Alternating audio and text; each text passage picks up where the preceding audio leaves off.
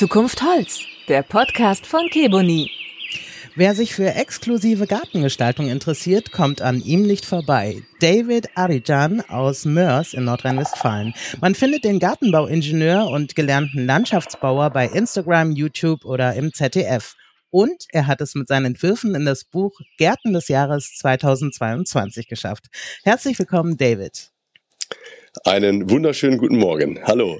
David, ich freue mich, dass du dabei bist. Ja, ich freue mich auch. Ja. Wenn man dich googelt, findet man sehr viele Beiträge von dir. Ich habe sogar einen Insta-Post von 5.30 Uhr morgens gefunden. Kommst du überhaupt noch eigentlich zum Schlafen? Ja, das ist tatsächlich sehr früh, muss ich auch selber zugeben. Aha. Es ist auch nicht so, dass ich jeden Tag um 5 Uhr aufstehe. Also ich kann auch, wenn ich möchte, mal bis 9 Uhr durchschlafen. Ich habe aber auch zwei Kinder, muss man sagen, und die werden so schon automatisch um halb sieben wach ungefähr. Okay, aber du schaffst es noch alles neben deiner Arbeit und dem ganzen Posten und bist ja sehr präsent. Ähm, hat sicherlich auch Vorteile für dich, deine Präsenz. Aber ich kann mir schon vorstellen, dass du da sehr ausgelastet bist, ne? Ja, das ist tatsächlich so und ich setze auch wirklich auf die Morgenstunden, weil da habe ich meine Ruhe. Mhm. Wenn ich da mit meinem Kaffee sitze und wirklich da für mich ähm, Ruhe finde, um mir Gedanken zu machen, was als nächstes so anstehen könnte. Ne, das sind so meist die kreativen Momente mhm. am Tag. Ne, dann kann ich, da, da schalte ich wirklich ab. Also da entwickle ich neue Ideen, Konzepte. Dann geht's meistens schon um sieben Uhr spätestens los mit meiner Gartenbaufirma. Da kommen dann die ersten Mitarbeiter und dann ist es eigentlich auch schon, dann bin ich schon sozusagen äh, im Rhythmus drin. Ne? Dann mhm. ist, ist vorbei mit der Kreativität, ne? dann geht es eigentlich mehr darum, Dinge zu delegieren. Aber das heißt, dass du in den Morgenstunden sozusagen die Zeit nutzt, um dich inspirieren zu lassen und da deine Zeichnungen und Entwürfe machst? Ganz genau. Ist das so die Phase? Also nicht selten wird ja dann ein Post gemacht mit einem äh, Tablet oder mit einem äh, Bleistift in der Hand. Mhm wo ich dann einfach zeichne. Ne? Also dann fallen mir auch, also nachdem ich mir dann konstruktive Gedanken gemacht habe über einige Dinge, die in Zukunft anstehen, die man anfassen könnte, äh, fange ich dann meistens auch an zu zeichnen, weil mir dann auch wirklich ganz andere Gedanken über den Tag kommen äh, als über den Tag gesehen, weil ich mich dann absolut auf dieses Projekt konzentrieren kann. Dann äh, führt das auch zu guten Ergebnissen. Du hast erzählt, du hast eine Firma, die du leitest. Kannst du ein bisschen erzählen, wie bei euch so die Abläufe sind? Wie viele Leute hast du? A und S heißt eure Firma. Das heißt, es gibt wahrscheinlich noch ein S. Es gibt noch ein S, das ist richtig, genau. Ja. Und zwar, ich habe nach meinem Studium habe ich die Gartenbaufirma A und S Grünbau gegründet mit meinem ehemaligen Geschäftspartner Philipp Schuler. Mhm. Der hat sich dann ungefähr nach vier Jahren verabschiedet und hat die eigene Firma ähm, geführt, die seine Mutter schon aufgebaut hatte. Äh, das hatten wir aber auch tatsächlich schon von Anfang an so besprochen. Wir haben dann aber auch gesagt, Mensch, komm, das S lassen wir einfach mal stehen. Wer weiß, was kommt. Mhm. Ja, vielleicht werden es ja sogar Söhne. Genau ja, den Gedanken hatte ich gerade tatsächlich. Ja, genau. und Söhne, ja. Ja, genau. Und wie der Zufall das so wollte, sind tatsächlich zwei Söhne entstanden. Also wir haben das Plural. Also als, äh, als der Aris, mein äh, ältester Sohn, geboren wurde, habe ich gesagt, okay, das hieße jetzt Arikan und Sohn, ne, aber mhm. Plural klingt besser, Söhne. Deshalb müssen wir da definitiv nochmal nachlegen. Noch, mal noch einen weiteren Sohn in die Welt setzen. Haben Sie denn Lust am Thema auch? Ja, tatsächlich. Also der Aris, definitiv. Also der, ich meine, gut, die Jungs interessieren sich ja meistens immer sowieso schon für Baumaschinen. Das heißt, mhm. die sind da sehr baggeraffin oder Radlader begeistert, ne? Und was das äh, Arbeiten grundsätzlich im Garten angeht, ja, sind die relativ schnell abgelenkt und äh, der Weg führt dann doch eher schneller mal zum Fußball, der dann mhm. irgendwo rumliegt, ne? Ja, aber jetzt der Ares, der zeichnet ganz gerne. Ne? Das, mhm. das finde ich schon mal sehr positiv. Das macht ihm sehr viel Spaß und ja, da investiere ich dann selber auch gerne mal Zeit und zeichne mit ihm zusammen und fördere das Ganze dann ein bisschen. Ja, klingt erstmal cool. Wie viele Leute seid ihr denn bei A&S Grünbau? Also wir haben reduziert. Wir waren letztes Jahr fast doppelt so viele und da mhm. habe ich festgestellt, das ist nicht die richtige Strategie, weil ich doch schon sehr viel involviert bin, auch in meine anderen Geschäfte, die ich so mache. Mhm. Ähm, deshalb haben wir jetzt draußen nur noch zehn Mitarbeiter, die tatsächlich die Baustellen führen. Mhm. Äh, Im Büro sind wir zu fünft. Mhm. Ja, das heißt, wir haben einen Bauleiter, der kümmert sich um den Gartenlandschaftsbau und der Rest ist dann zuständig für die Planung. Das ist ja unser Planungsbüro, was mhm. wir ebenfalls aufgebaut haben. Und da bist du ja eigentlich der Kopf sozusagen. Für die Planung, ja, der ne? Kopf bin ich tatsächlich in beiden äh, Firmen, also in, in der Gartenbaufirma, aber auch in der äh, Planungsfirma. Nur überlasse ich da immer sehr gerne den Bauleiter das operative Geschäft des mhm. Garten- und Landschaftsbaus, weil ich da einfach sage, der steckt da mehr in der Materie und will da nicht so viel reinfuschen. Ich bin da eher so derjenige, der Ansprechpartner ist für die Mitarbeiter, ne? Und äh, auch derjenige, der natürlich dafür sorgt, dass auch die Planungen umgesetzt werden, so wie sie auf dem Papier sind. Und natürlich geht's dann auch, gerade wenn es um, ums Pflanzen geht, dann bin ich wieder voll im Geschäft. Dann machen wir Pflanzpläne im Planungsbüro und reichen die dann nach draußen weiter und sind auch nicht selten mit dabei beim Pflanzen wirken da auch mit. Ne? Das heißt, das Planungsbüro ist dann auf einmal wieder im Gartenbau und, mhm. und äh, mischt damit. Ne? Also es fließt ineinander, diese zwei Firmen. Du erreichst ja Zehntausende mit deinen Kanälen. Welche Themen interessieren die Menschen am meisten? Also, das habe ich für mich auch herausgefunden. Auf meinem Instagram-Kanal ist es tatsächlich so, dass die meisten sich doch schon für die Planung interessieren. Das sehe ich mhm. auch an den, ja, an dem Engagement einfach. Ne? Mhm. Ne?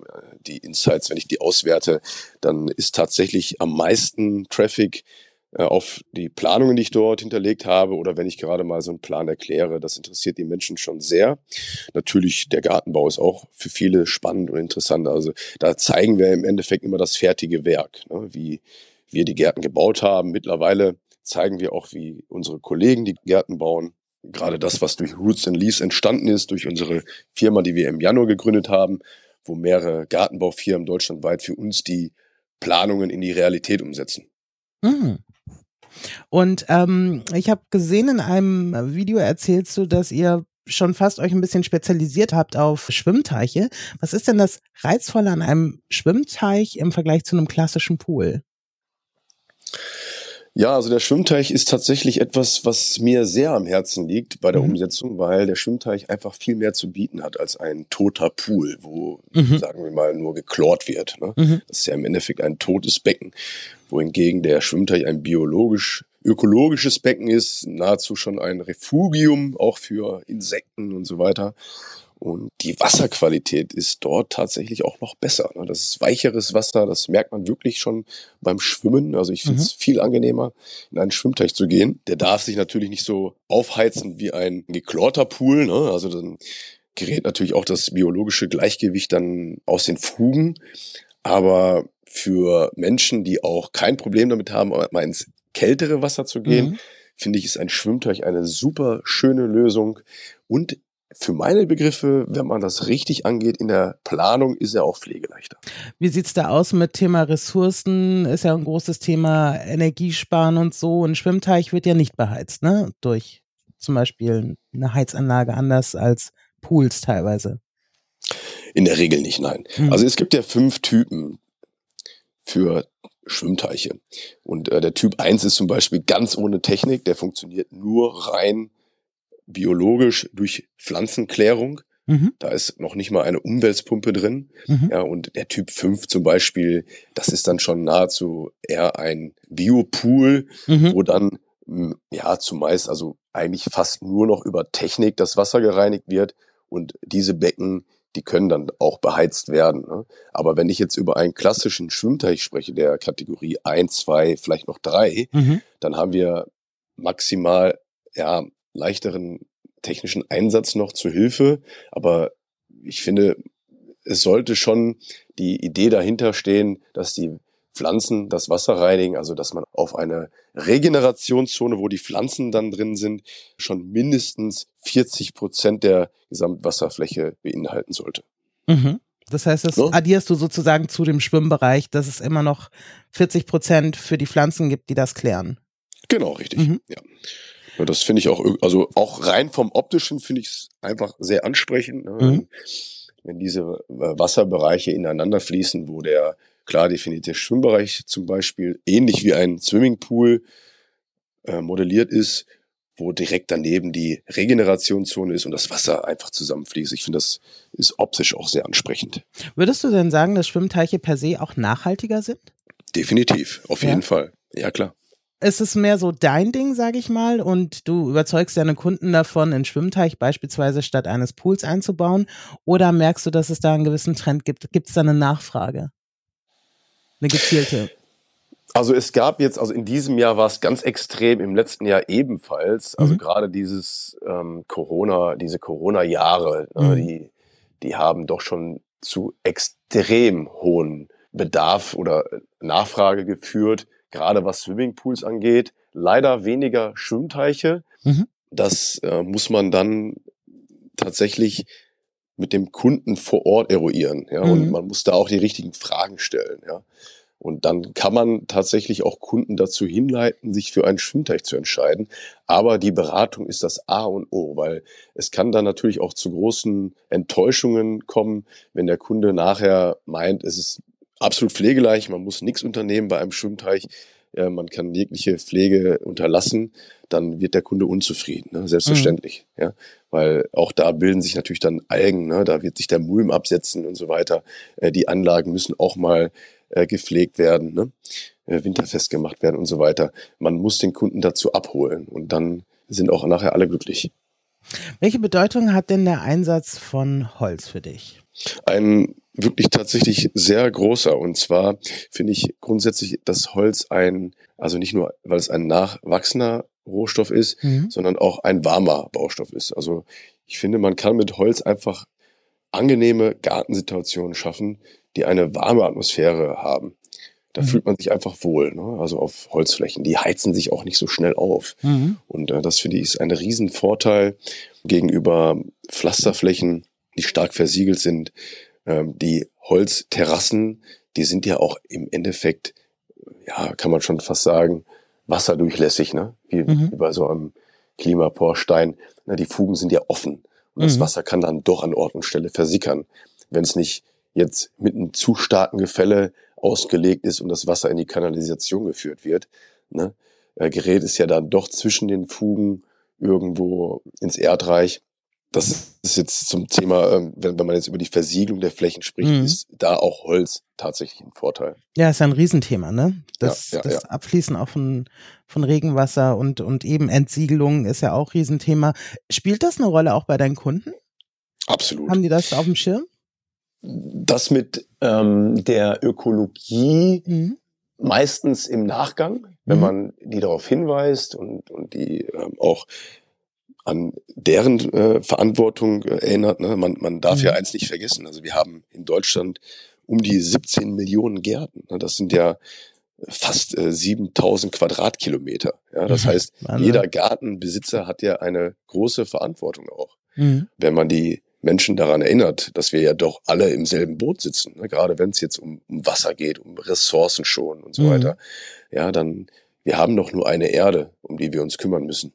Und äh, wenn man die Menschen darauf hinweist, dann äh, öffnet sich da meistens doch schon ein weiterer Horizont und äh, die lassen sich dann darauf ein. Das heißt, Nachhaltigkeit ist auch ein wichtiges Thema in deiner Konzipierung von Gärten. Absolut. Mhm habe ich mir wirklich auf die Fahne geschrieben. Dadurch sind auch einige Projekte entstanden.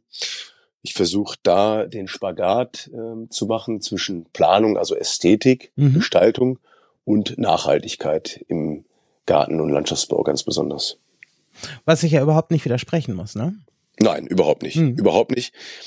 Aber äh, ich meine ganz besonders Spagat, weil der Kunde, der hat seine Vorstellung vom mhm. Garten, der hat auch sein Budget. Mhm. Und nicht alle Varianten des ähm, Klimaschutzes etc. oder der Nachhaltigkeit müssen jetzt zwingend die günstigeren sein oder die, mhm. die einfacheren Dinge. Mhm, ne? Also da muss man, da muss man den Dialog führen, man muss Aufklärungsarbeit leisten und um dann die Kunden auch in die richtige Richtung zu lenken.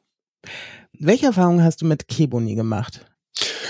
Meine erste Erfahrung mit Kebuni war tatsächlich eine sehr positive. Also ich bin mhm. ja immer grundsätzlich offen für neue Baustoffe. Mhm.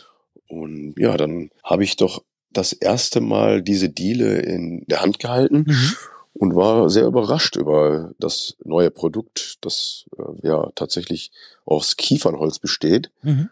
und äh, auch über die Nachhaltigkeit und wir trotzdem ähnliche hm, Vergleiche haben zu Tropenhölzer, die ich ja grundsätzlich nicht mehr in meinen Gärten verarbeite. Okay. Ja, ich hatte vorher immer ja zumeist äh, Lärche genommen. Ne?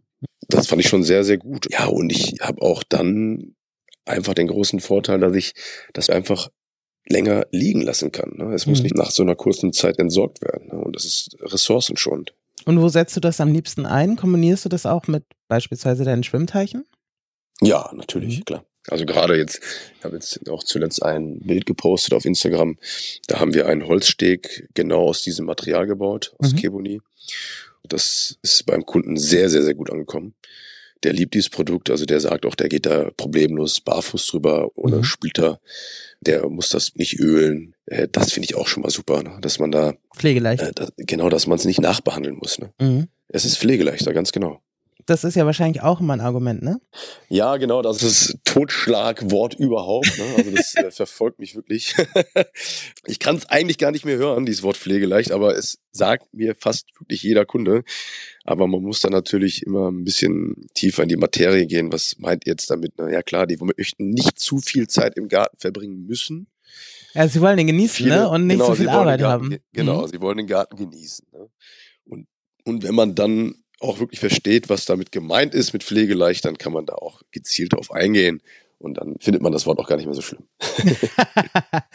du vertrittst ja die These Stauden statt Rasen. Was hat es ja. denn damit auf sich? Das wird auch im Buch der Gärten des Jahres unterstrichen, deine besondere Staudenvielfalt. Ja, genau. Das Wort Stauden statt Rasen, also diesen Claim, den habe ich mhm. tatsächlich letztes Jahr erfunden, habe den mir sogar schützen lassen und habe mhm. da letztes Jahr mit Petra Pelz ein gemeinsames Projekt gemacht. Äh, ich bin begeisterter Leser von Tjaz Wendeburgs Buch Der Kies muss weg. Äh, das Buch hat mich total äh, beflügelt, äh, ein mhm. bisschen darüber hinaus zu denken. Ich meine, der Gedanke ist grundsätzlich total super, ne, zu sagen, wir, wir müssen verzichten auf diese ganzen Kiesvorgärten, die man da so vorgefunden mhm. hat, diese Steinwüsten, ja. die einfach nur tote Flächen sind und im Endeffekt ja doch gar nicht so pflegeleicht, weil wenn da sich Blätter zersetzen, wird daraus Humus und dann kommen die Pollen oder die Samen von oben und dann wachsen da doch wieder Pflanzen und die sind schwerer zu entfernen vom Unkrautvlies als ohne Unkrautvlies. Ne? Mhm. Und äh, somit sind diese Gärten katastrophal und die werden ja sogar schon von Städten von Kommunen, verboten. ne? Genau. genau. Das habe ich auch schon ne? Städten, mhm. Kommunen verboten und dann wird da reglementiert und Tierz hat gesagt, pass auf, ich möchte euch gerne Alternativen aufzeigen, ne, wie man auch anderweitig Gärten bauen kann, ohne Verbote auszusprechen.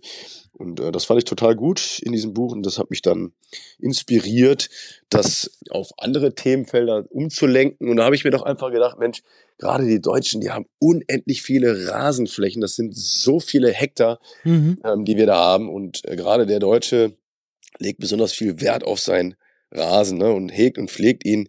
Aber ein Rasen ist total pflegeintensiv. Man muss ihn vertikutieren, erifizieren, düngen. Er braucht wirklich viel Wasser. Pflegeleicht ist er nun wirklich nicht. Ne? Und äh, die Stauden sollen dann den Rasen ersetzen? Ganz genau. Stauden statt Rasen bedeutet, verzichte doch auch etwas auf deine Rasenfläche. Du musst ja nicht alles eliminieren, aber mach dir doch einfach ein paar größere Staudenflächen und du wirst sehen, es ist pflegeleichter. Du brauchst weniger Wasser, wenn das Staudenkonzept gut geplant ist, mit vielen Bodendeckern, mit Solitärstauden, mit Gerüstbildern und so weiter, dann hast du nicht nur ein schönes Bild, sondern du hast auch eine pflegeleichtere Fläche, wenn du auf die Standortansprüche eingehst der Pflanzen. Mhm. Ja, das Wasser wird einfach dort besser gespeichert, weil die Fläche beschattet wird. Es wächst weniger Unkraut raus und es macht einfach mehr Freude. Und dazu wollte ich die Leute beflügeln. Mensch, seid doch mal mutig. Und da haben wir einen Wettbewerb gemacht, äh, mhm. Petra Pelz und ich. Stauden statt Rasen, trau dich hieß dieser Wettbewerb. Und da haben sehr viele Menschen mitgemacht und am Ende haben wir da auch einen Gewinner gekürt. Und ja, dieser Hashtag hat mittlerweile über 1000 Aufrufe beziehungsweise äh, Beiträge. Und äh, das macht mich doch schon ein bisschen stolz, muss ich sagen. Ist es denn auch in Zeiten von Klimawandel etc., also ne, es wird ja auch in Deutschland heißer, wir haben weniger Regen im Sommer, hilft das auch quasi, die Gärten ein bisschen zu schützen? Absolut. Mhm. Das ist definitiv eine ganz, ganz tolle Möglichkeit, einfach auch die offenen Böden zu schützen, ne? weil mhm. jeder offene Boden verdunstet natürlich auch sehr stark, muss man mhm. sagen. Ne? Und ähm, jetzt Flächen unnötig zu mulchen, finde ich, finde ich nicht, auch nicht die richtige Lösung. Also da finde ich, da können Pflanzen einen viel besseren Beitrag leisten, zumal Pflanzen nun mal auch Sauerstoff spenden, ne? Mhm. Und für uns Menschen wiederum gut sind, das Kleinklima auch verbessern und nochmal für Insekten selbstverständlich auch nochmal als Nahrungspflanze, äh, als Futterpflanze zur Verfügung stehen. Ich hatte in einem Video gesehen, ähm, wo du jetzt Insekten sagst, dass du quasi, ich will nicht sagen kritisierst, aber darauf hinweist, dass die Leute oft, wenn sie bienenfreundliche Stauden und Pflanzen in ihre Gärten setzen, dass das meistens nur Frühlingsblüher sind und zu wenig auf Sommerblüher geachtet wird. Genau, das ist mir halt aufgefallen, mhm. ne, dass, dass meistens dann Pflanzen gewählt werden, die im Frühling ihren Höhepunkt haben. Welche sind das zum Beispiel? Ja, also da gibt's ja mehrere Pflanzen. Also ich meine, das fängt ja schon bei äh, Gehölzen an. Ne? Mhm. Da muss man auch ganz klar sagen, da sollte man wirklich äh, richtig recherchieren, mhm. welche Pflanzen sich dafür eignen. Ne? Also wir haben ja schon bei Gehölzen schon ganz früh mit der Zaubernuss schon die, das erste Gehölz, was sehr früh sogar schon im Winter blüht. Ne? Mhm. Dann geht es halt weiter mit Flieder und so weiter. Aber es werden auch oft Pflanzen gepflanzt, die für die ähm, Insekten gar nichts zu bieten haben, wie zum Beispiel eine Forsythie. Ne? Mhm. Ja, die äh, Forsythie, bis auf eine äh, gezüchtete Sorte, ähm, hat für die Insektenwelt gar nichts zu bieten. Ne? Und äh, da gibt es doch schon sehr ähm, tolle Beiträge. Also wenn man mal recherchiert im Internet, ähm, Staudenvielfalt rund ums Jahr, dann findet man sehr, sehr viele Pflanzen. Auch äh, beim Bund der deutschen Staudengärtner findet man Tabellen, welche mhm. Pflanzen man da einsetzen kann. Ne? Du bist ja selber Vater und weißt ja, ne, Kinder kicken auch gerne zum Beispiel oder spielen einfach gerne auf dem Rasen. Wie überzeugst du denn Familien, beispielsweise, also nicht nur Leute, die auf der Terrasse sitzen und auf ihre grüne Fläche schauen wollen, sondern Stichwort der Deutsche hat so viel Rasen. Wie kannst du das Staudenpflanzen quasi so weit kompensieren, dass der Garten als, als Freizeit ex, externer Raum sozusagen, es ist ja externer Wohnraum eigentlich auch gerade in den guten Sommermonaten, dass die Leute trotzdem bereit sind, auf einen Teil ihres Rasens zu verzichten. Ja, also ich würde erstmal jedem raten, das nicht so zu machen, wie ich das gemacht habe. Weil das wirklich, ja, das, das war wirklich mit dem Dampfhammer. Ne? Also ich hatte, okay, kein Rasen mehr und deine Kinder mögen mich nicht mehr. Ja, das war wirklich so. Also ich saß da, wie gesagt, morgens, wo ich meine kreativen Momente habe und habe mir gedacht, komm, Staunen statt Rasen. Das heißt, ich muss ja mit gutem Beispiel vorangehen und habe dann meinen Mitarbeiter gesagt, der am Hof arbeiten sollte, komm, schnapp dir mal den Bagger und entfern doch mal bitte die Hälfte unserer gesamten Rasenfläche. Oha. Ohne das mit meiner Familie abzusprechen.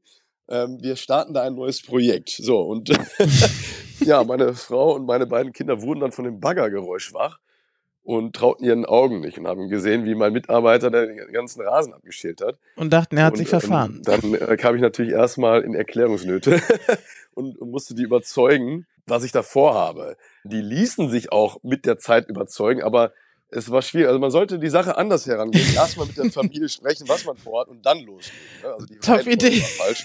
Ja, die Reihenfolge war einfach falsch. Das habe ich dann auch eingesehen. Und dafür musste ich auch eine Ausgleichsfläche schaffen im Garten und zwar einen kleinen neuen Spielplatz bauen. ah, okay. Ja, ja genau. Ich habe aber noch Rasenfläche übrig gelassen fürs Fußballspielen. Das war mir auch sehr wichtig.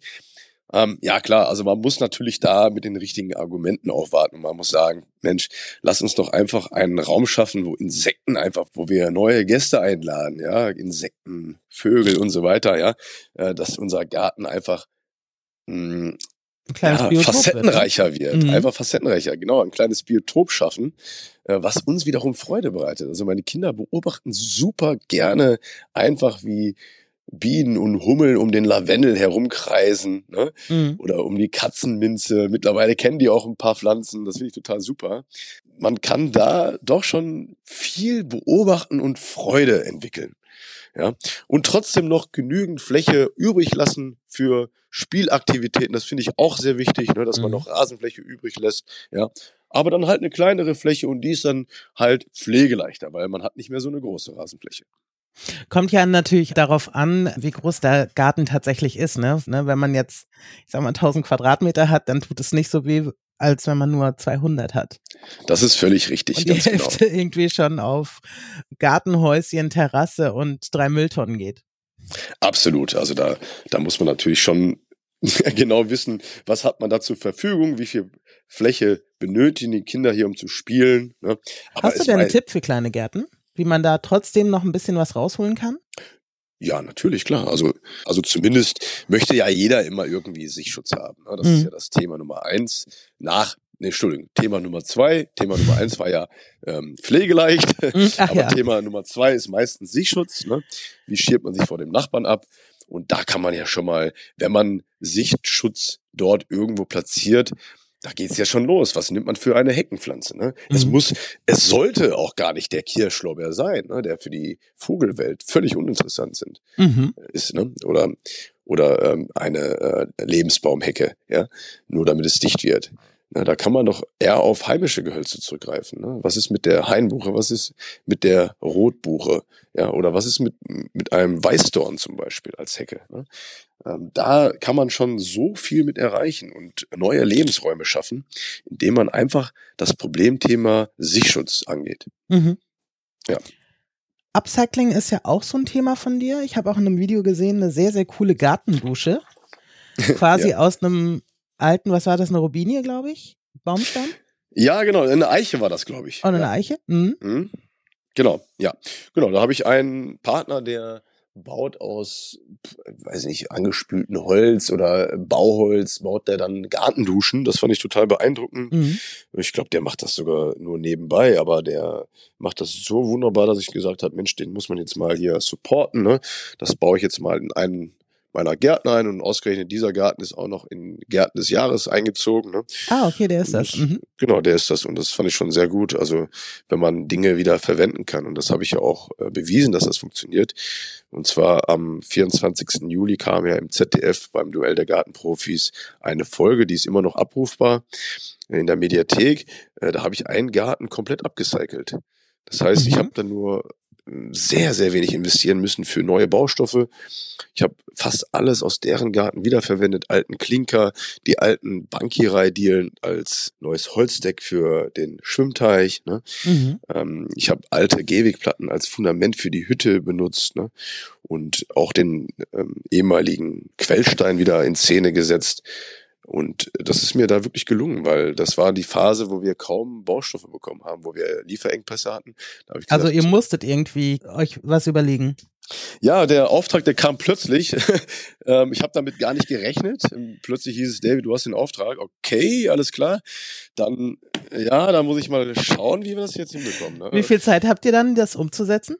Da hatten wir sieben Tage Zeit für. Also da hatten wir zwei Tage mehr als sonst auch die Zeit für die Bestellung war nicht wirklich ausreichend, dass ich die Baustoffe pünktlich bekommen hätte. So habe ich gesagt, komm, wir machen jetzt einfach mal hier ein ganz neues Projekt und äh, wir schauen mal, was wir aus dem Garten wiederverwenden können. Hab das mit den Kunden abgestimmt, habe denen auch gesagt, pass auf, das, was wir uns sparen an Material, investieren wir wieder in Pflanzen. Mhm. Das heißt, wir haben nicht gesagt, wir machen es günstiger, sondern wir haben gesagt, komm, äh, zugunsten der Pflanzen kommen jetzt hier größere äh, zum Einsatz. Ne? Darüber hat sogar die Dega einen Artikel geschrieben. Mhm. Das ist ja auch eine große Fachzeitschrift im Gartenlandschaftsbau und äh, da gab es dann vier Seiten drüber, über dieses Thema Upcycling Galabau, weil ich gesagt habe, das ist die neue Disziplin der Zukunft für Gartenbauer, die sagen, wir können auch mit schwierigen Situationen umgehen und wir können aus alten Baustoffen was Neues kreieren. Das finde ich ist viel wertvoller. Zwei Fliegen mit einer Klappe, ne? Also du umgehst so ein bisschen den Baustoffmangel ja. Und hast gleichzeitig noch Nachhaltigkeit geschaffen und den Lebenszyklus sozusagen von Baustoffen verlängert. Ganz genau. Ne? Ich mag diese Wegwerfgesellschaft einfach nicht. Ne? Mhm. Es wird ja mittlerweile, es werden ja Dinge produziert, die nur eine bestimmte Haltbarkeit haben. Ja. Und ähm, das ist ja auch gewollt so, um die Wirtschaft anzukurbeln. Aber ich finde das absurd. Also wie kann man Dinge herstellen, die planmäßig irgendwann verfallen bzw. kaputt gehen, um dann wieder neue herzustellen, um einfach mehr Geld zu machen unterm Strich. Und das fand ich sehr verwerflich und deswegen habe ich gesagt, mhm. komm, Wir machen es jetzt mal einfach ganz anders. Wir gucken, dass wir unsere äh, Expertise dafür nutzen, um Dinge, die noch haltbar sind, nicht wegzuschmeißen, sondern sie wiederzuverwenden. Und ich finde, das ist die größere Kunst des Landschaftsgärtners, sowas äh, auf die Beine zu stellen, als immer neu zu kaufen. Neu kann doch jeder.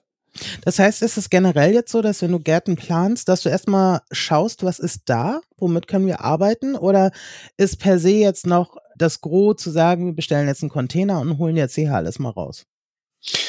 Genau wie du es sagst. Also ich mache erstmal eine Analyse. Ich schaue mir erstmal an, was haben wir für Potenziale mhm. im Garten und was haben wir für Dinge, die wir wiederverwenden können.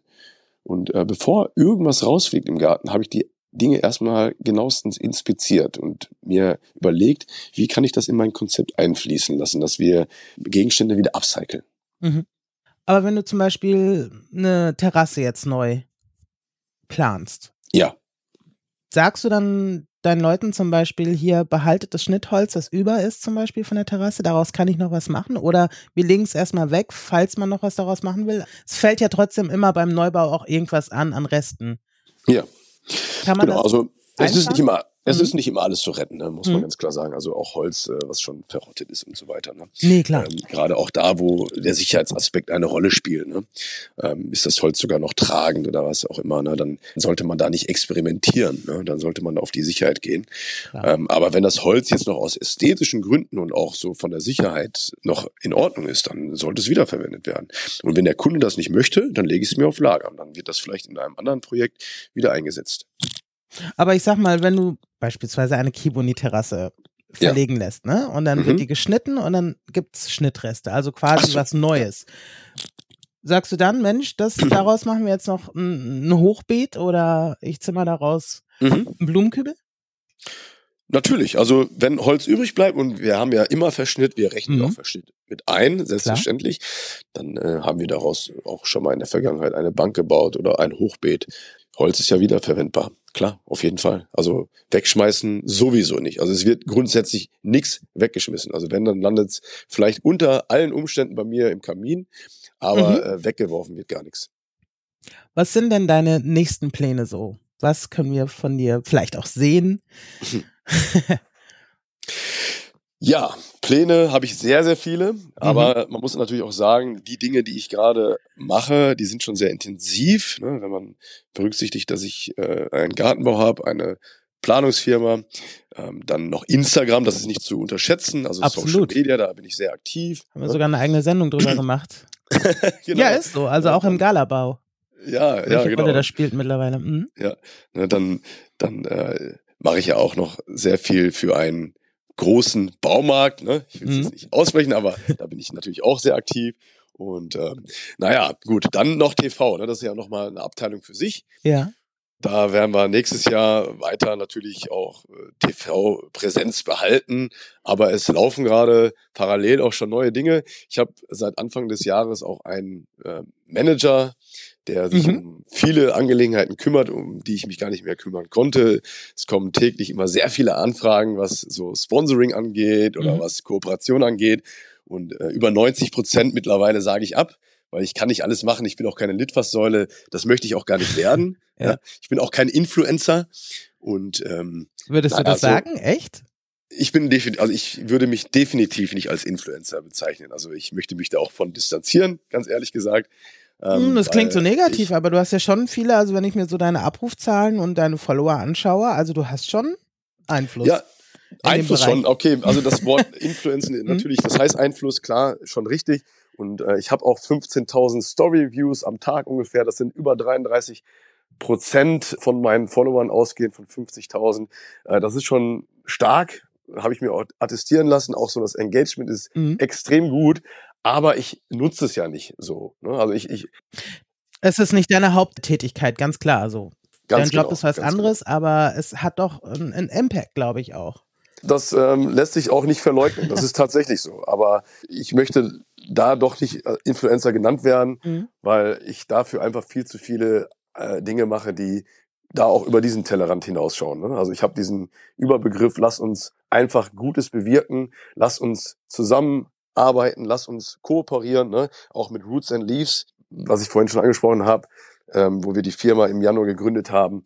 Äh, das läuft wunderbar an Ja, also ich möchte gerne, dass der Galabau enger zusammenrückt, dass wir uns bewusst sind, wir können alle zusammenarbeiten, werden dadurch besser. Ja, mhm. und das gilt natürlich auch für die Lieferanten, ne, die Kooperationspartner, die mit uns zusammenarbeiten, ja, dass wir uns alle pushen und was Gutes bewirken. Und wenn wir dann umwelttechnisch auch noch Vorreiter sind, gerade unser Gewerk, mhm. um da gute Beiträge zu machen, dann haben wir, glaube ich, auch für die Zukunft uns alle richtig positioniert. Klingt toll. Wunderbares Schlusswort. David, ich sage herzlichen Dank. Hat mich wahnsinnig gefreut. Ja, viel gerne. mitgenommen, muss ich sagen. Hat mir sehr viel Spaß gemacht und ich glaube, wir werden auch viel von dir sehen und hören und vielleicht hast du den ein oder anderen Denkanstoß auch mitgegeben. Ich sage herzlichen Dank. Das hoffe ich doch. ja, vielen Dank. Hat mir sehr viel Spaß gemacht. Dito, kann ich nur zurückgeben. Das war Zukunft Holz, der Podcast von Keboni. Herzlichen Dank fürs Zuhören und bis zum nächsten Mal.